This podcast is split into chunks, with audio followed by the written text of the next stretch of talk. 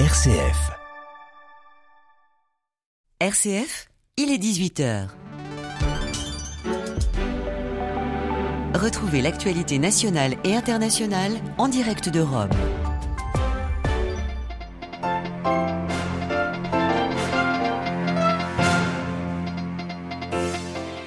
Il y a tout juste dix ans, François devenait le 266e pape de l'histoire, un anniversaire fêté très sobrement ce matin au Vatican. Les messages de vœux ont afflué du monde entier. Ce soir, nous entendrons le cardinal suisse Courtecorps. Il reviendra sur l'écuménisme de la charité du pape argentin. Au sommaire de l'actualité internationale, l'administration américaine veut rassurer après la faillite de la Silicon Valley Bank. Joe Biden a tenu à rassurer les banques américaines ce lundi. Dans ce journal également, la Moldavie qui dénonce une guerre hybride de la Russie à son encontre.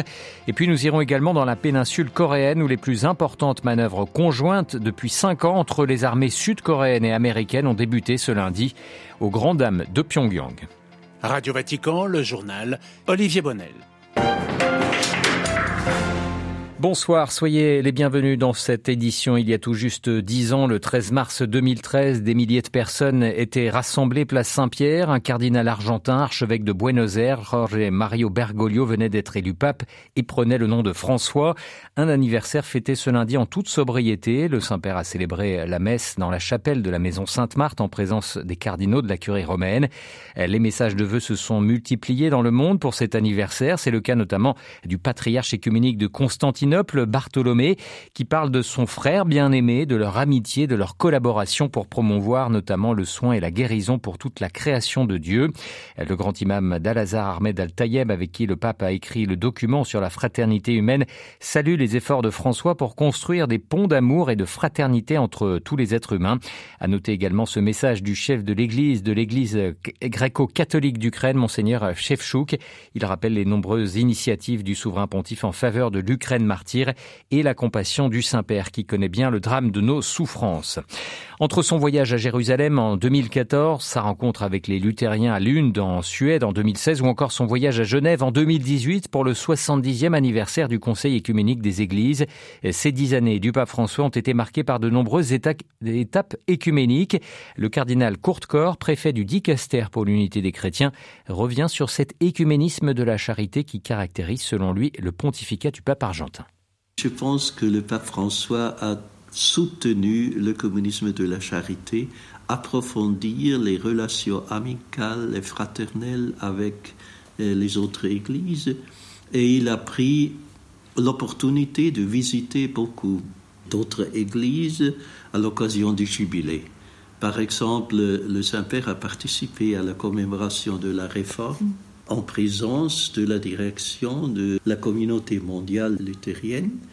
Il est allé à la Terre Sainte pour la commémoration de la première visite du pôle VI et le patriarche écuménique à Jérusalem. Et le Saint-Père est aussi allé à Genève à l'occasion du jubilé du Conseil des Églises pour approfondir ces relations. Et comme le Saint-Père dit toujours cette dimension trinitaire œcuménique. Il faut marcher ensemble, prier ensemble et collaborer ensemble parce que sans euh, le communisme de la charité, c'est presque pas possible de commencer le dialogue de la vérité, le dialogue théologique. Le cardinal Corr au micro de Mario Galgano, notre confrère de la rédaction germanophone de Radio Vatican. Et sur notre site Vatican News, vous pouvez évidemment retrouver notre page spéciale sur ces dix années de pontificat, nos interviews, analyses, vidéos, en cliquant notamment sur l'onglet 10 ans avec le pape François. À la de l'actualité internationale, la Moldavie toujours sous tension et sous la menace russe. Le ministre moldave de la Défense a dénoncé aujourd'hui une guerre hybride menée par Moscou à l'encontre de son pays, une offensive pour renforcer, renverser pardon, le pouvoir moldave pro-européen. Ces dernières semaines, Kissino s'inquiète de plus en plus des interférences du Kremlin. Marine Henriot.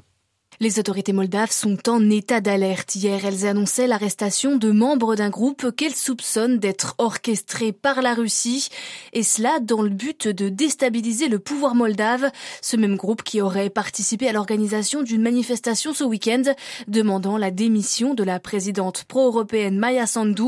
Ils étaient quelques milliers de manifestants rassemblés dimanche, scandant à bas la dictature. La Moldavie, indépendante depuis 1991, fut longtemps une zone d'influence russe. Elle est désormais résolument tournée vers l'Union européenne. Le ministre de la Défense moldave, Anatoly Nozatil, dénonce les désinformations et les tensions dans la société générée par la Russie. Un ensemble de provocations destinées à semer le chaos, dit-il. Même constat du côté de la Maison Blanche. Vendredi, elle accusait la Russie de chercher à déstabiliser ce pays de 2,6 millions d'habitants. Les États-Unis qui ont annoncé avoir renforcé leur partenariat d'informations avec la Moldavie pour, je cite, contrecarrer les plans russes. Marine Henriot. En Russie, le procès d'un autre opposant à Vladimir Poutine, Vladimir Karamurza, s'est ouvert ce lundi devant un tribunal de Moscou. Âgé de 41 ans, il avait été arrêté au mois d'avril 2022 après avoir dénoncé publiquement la guerre menée en Ukraine. Il est accusé de trahison pour avoir critiqué les autorités russes dans des interventions publiques à l'étranger et risque jusqu'à 20 ans de prison pour trahison. Une intervention pour rassurer le secteur financier, celle de Joe Biden ce lundi. Le président américain, depuis la Maison-Blanche, a assuré qu'il ferait tout le nécessaire pour que les banques américaines restent solides. Une prise de parole trois jours après la faillite spectaculaire de la banque californienne Silicon Valley Bank. À New York, les précisions de Loïc Laurie. Les Américains peuvent avoir confiance, affirme Joe Biden. Le système bancaire est solide, disait-il ce matin depuis la Maison Blanche. Une courte allocution destinée à rassurer les banques inquiètes de la contagion, ainsi que leurs clients lésés, en particulier les acteurs de la tech, nombreux à avoir confié leur argent à la SVB. Les clients qui avaient des dépôts dans ces banques peuvent être rassurés, ils seront protégés et ils auront immédiatement accès à leur argent. Les petites entreprises américaines qui ont fait confiance à ces banques peuvent souffler en sachant qu'elles pourront payer leurs employés et leurs factures. Des fonds garantis pour les déposants et des prêts fédéraux pour les banques aux abois. Joe Biden frappe fort pour éviter la panique des marchés, euh, tout en promettant que l'argent ne sortirait pas de la poche des contribuables et que les responsables de cette pagaille seraient punis. Reste à voir si cela sera suffisant pour amortir le choc de cette crise. Deux autres banques régionales après la SVB ont fait faillite depuis vendredi et certains établissements voient leur action plonger actuellement sur un marché particulièrement volatile. New York, le écloury Radio Vatican. Et Joe Biden qui retrouve ce soir sur une base navale de San Diego en Californie les premiers ministres britanniques Rishi Sunak et australien Anthony Albanese pour annoncer un nouvel accord sur euh, les sous-marins à propulsion nucléaire. Il s'agit de contrer l'influence de la Chine dans la région Asie-Pacifique. Cette alliance dite AUKUS avait suscité les critiques virulentes de la France l'an dernier après que l'Australie avait annulé une commande française de sous-marins. L'Asie outre la Chine, les ambitions de la Corée du Nord inquiètent toujours. En témoignent ces tensions dans la péninsule coréenne ce week-end. Pyongyang a lancé hier deux tirs de missiles de croisière stratégiques depuis un sous-marin. Cette annonce des médias d'État nord-coréens intervient alors qu'ont ce lundi les plus grandes manœuvres conjointes depuis cinq ans entre les armées sud-coréennes et américaines.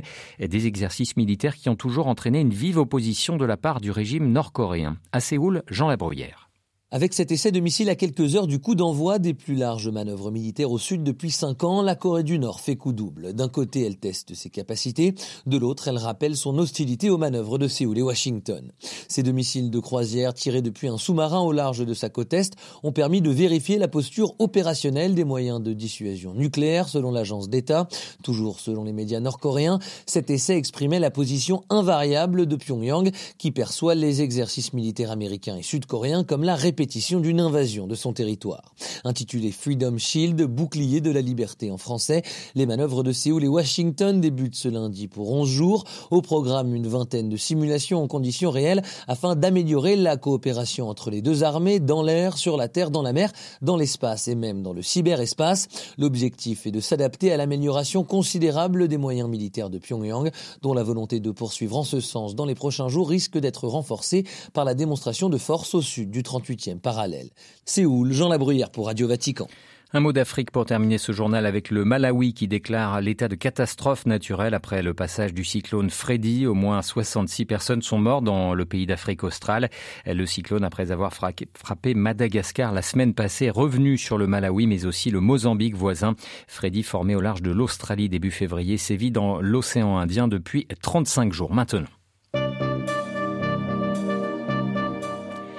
Ainsi s'achève ce journal. Merci pour votre fidélité. N'oubliez pas notre site internet où vous pouvez donc retrouver toutes nos informations sur le dixième anniversaire du pontificat du pape François.